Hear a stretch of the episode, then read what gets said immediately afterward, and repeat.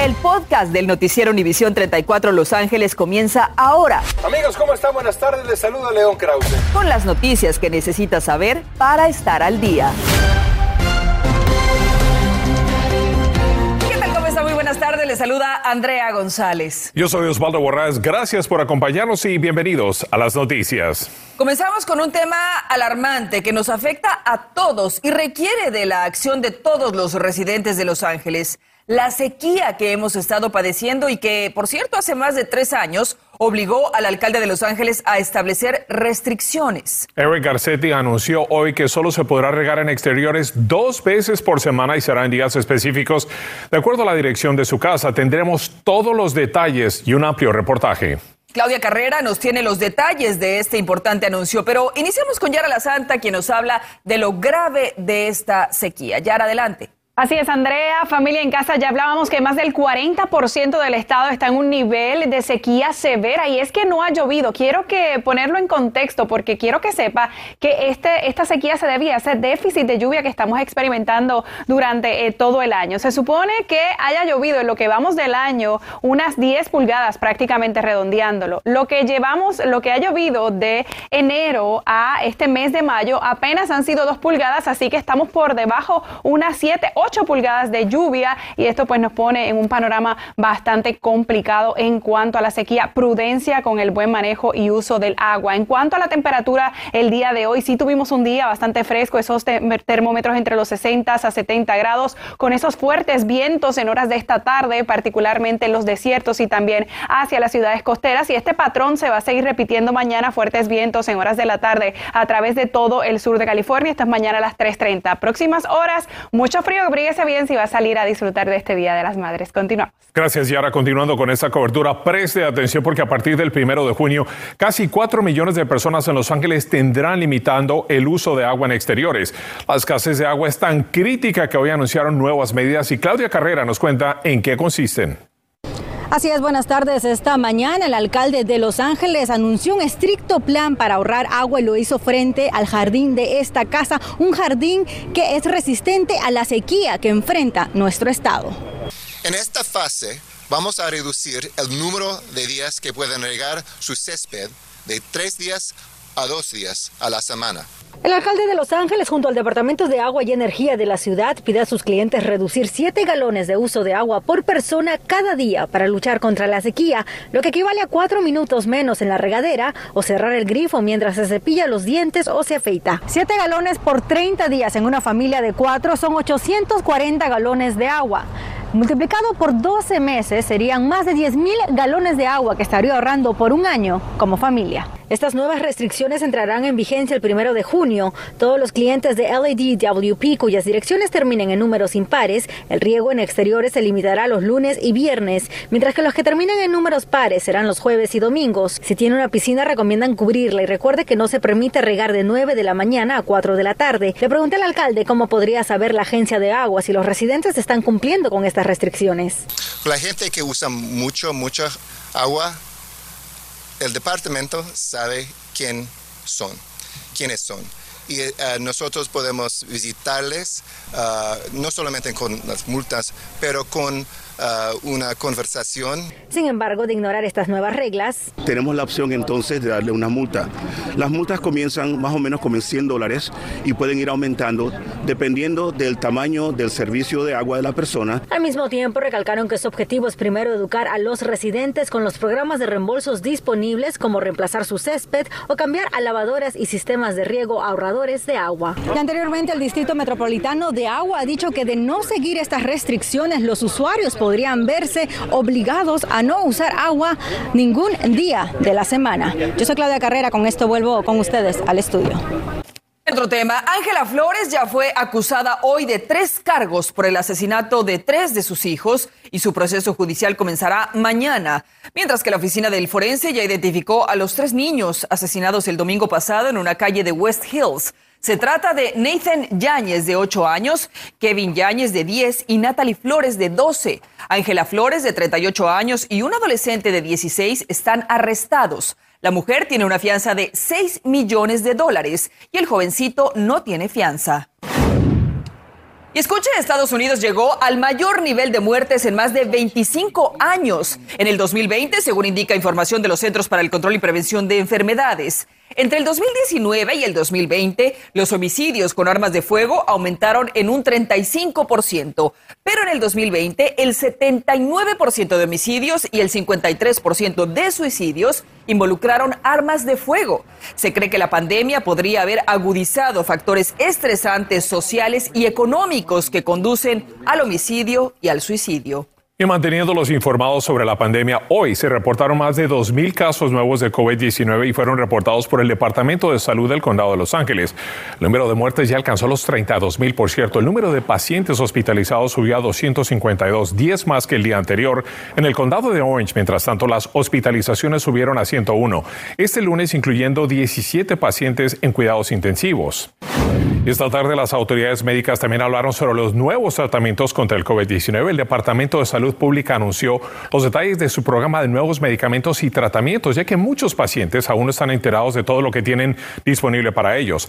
El gobierno federal incrementó el número de medicamentos para tratar pacientes. Y sobre el mismo tema, el Distrito Escolar Unificado de Los Ángeles se reunió para considerar las recomendaciones del superintendente Alberto Calvallo de posponer las implementaciones del mandato de vacunas contra el COVID-19 para los estudiantes hasta el primero de julio del 2023. Ese anuncio lo hizo el superintendente en el mes de abril con la intención de alinear el distrito con los mandatos del Estado sobre requerimientos para los estudiantes.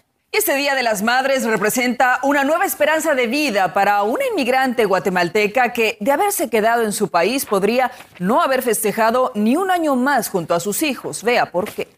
Pero esas son lágrimas de felicidad. Rosa Elena Mejía no puede evitar emocionarse hasta las lágrimas. Este Día de las Madres quedará para siempre en su memoria, pues hoy se siente segura y feliz de estar en California, tras huir de su natal Guatemala, amenazada por el padre de Diana, la más pequeña de sus tres hijos. Me decía que me quería matar.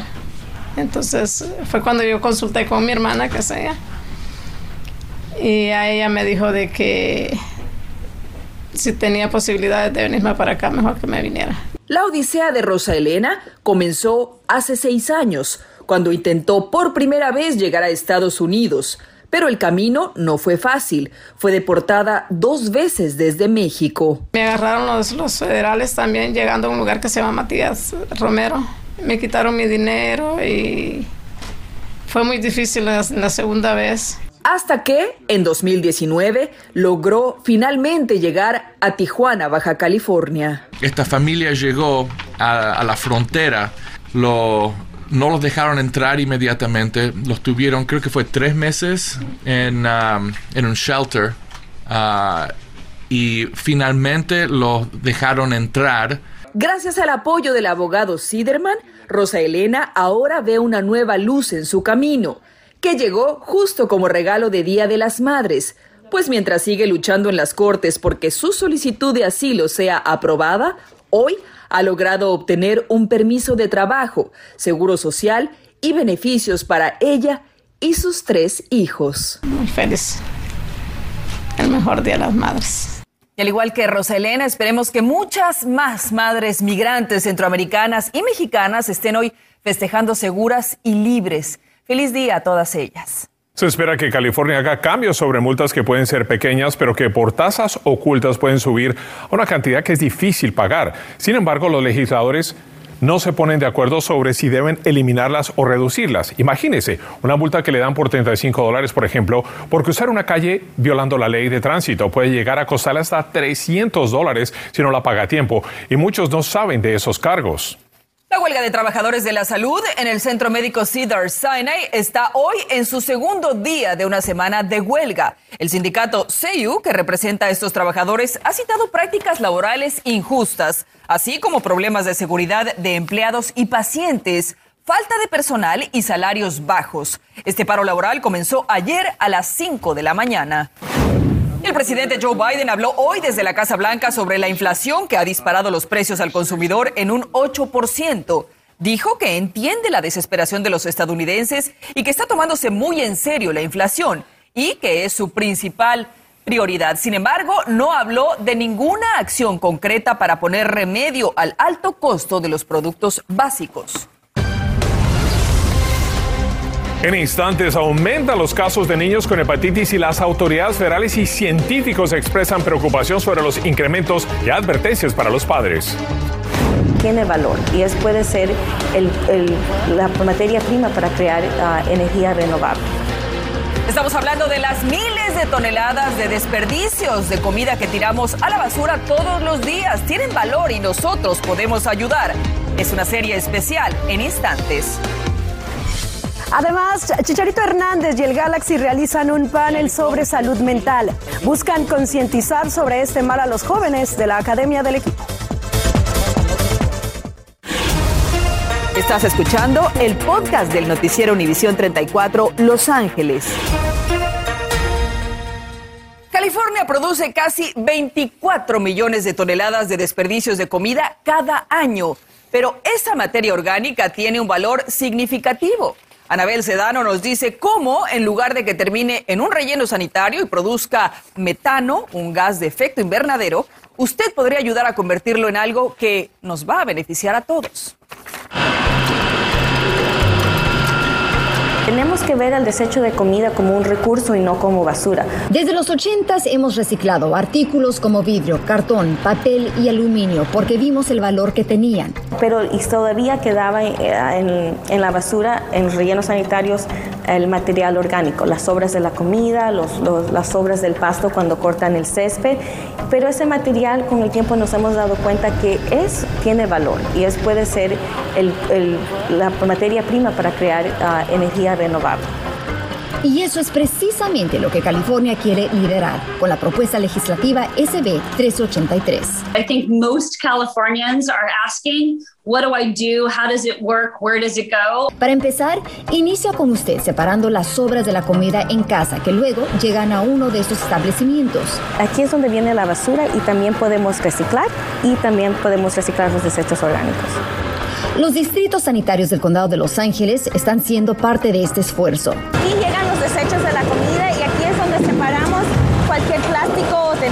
está presente en, los desechos y lo convertimos en un líquido, en una mezcla que podemos llevar a otra, esta, otra instalación que tenemos en Carson. Y ahí es donde producen biogás, la fuente de energía que va a beneficiar a la comunidad. Para crear electricidad, crear combustible, para crear gas natural para calentar nuestros hogares y podemos, la mejor parte de esto es que al, lugar cuando tenemos biogás es solo dos o tres semanas, entonces es un tiempo muy corto. Y en ese tiempo también estarán beneficiando los campos agrícolas y nuestros parques. Lo que sobra, los restos sólidos de esa operación de convertir el biogás, It is a great source of nutrients for soil and helps retain water and fight pests. So compost is one of my favorite things that we can do with our food waste. En pocas palabras, este esfuerzo por ahora es la manera más lógica de cómo podemos aprovechar mejor los recursos que pueden salir de la basura. Una sociedad tiene que trabajar a ser más sostenible y tenemos que todos uh, hacer nuestra parte para crear un mundo mejor para nuestros hijos y para nosotros también. Anabel Sedano, Univision. Gracias, Anabel. Y bueno, en Estados Unidos se tiran a la basura aproximadamente 103 millones de toneladas de comida cada año y esto tiene un valor de aproximadamente 161 mil millones de dólares. Y con estos preocupantes datos continuamos con Yara La Santa, quien nos da un resumen del nuevo nivel de dióxido de carbono en la atmósfera. Yara. Que de hecho, Andrea, amigos en casa, se van a establecer ese, ese, ese récord de nivel de dióxido de carbono durante precisamente el principio de este mes de mayo. Y es que hay una correlación entre la cantidad de dióxido de carbono y ese aumento en la temperatura ambiental. Estos son los datos que nos dan desde el año 1880 hacia lo que es el 2021. Vemos esa gráfica, eh, ha aumentado el dióxido de carbono y a su vez la temperatura. Por eso este calentamiento global y todos estos importantes consejos que les damos aquí en Univisión 34. Gracias, Yara. Hay preocupación en la comunidad médica sobre una epidemia de hepatitis que ha estado incrementándose entre niños. Aunque la causa aún no ha sido determinada, se cree que proviene de un virus que causa problemas gastrointestinales y ya le costó la vida a seis pequeños. Se han detectado 109 casos desde octubre del 2021. Escucha al doctor Ilan Shapiro. porque hemos visto que el adenovirus 41 ha sido parte de las afecciones que casi alrededor del 25% de estos casos hemos tenido. Los síntomas de los que los padres deben estar pendientes son fiebre, fatiga, náusea, vómitos y dolor abdominal. Si usted detecta estos malestares en su hijo, por favor consulte a un médico inmediatamente.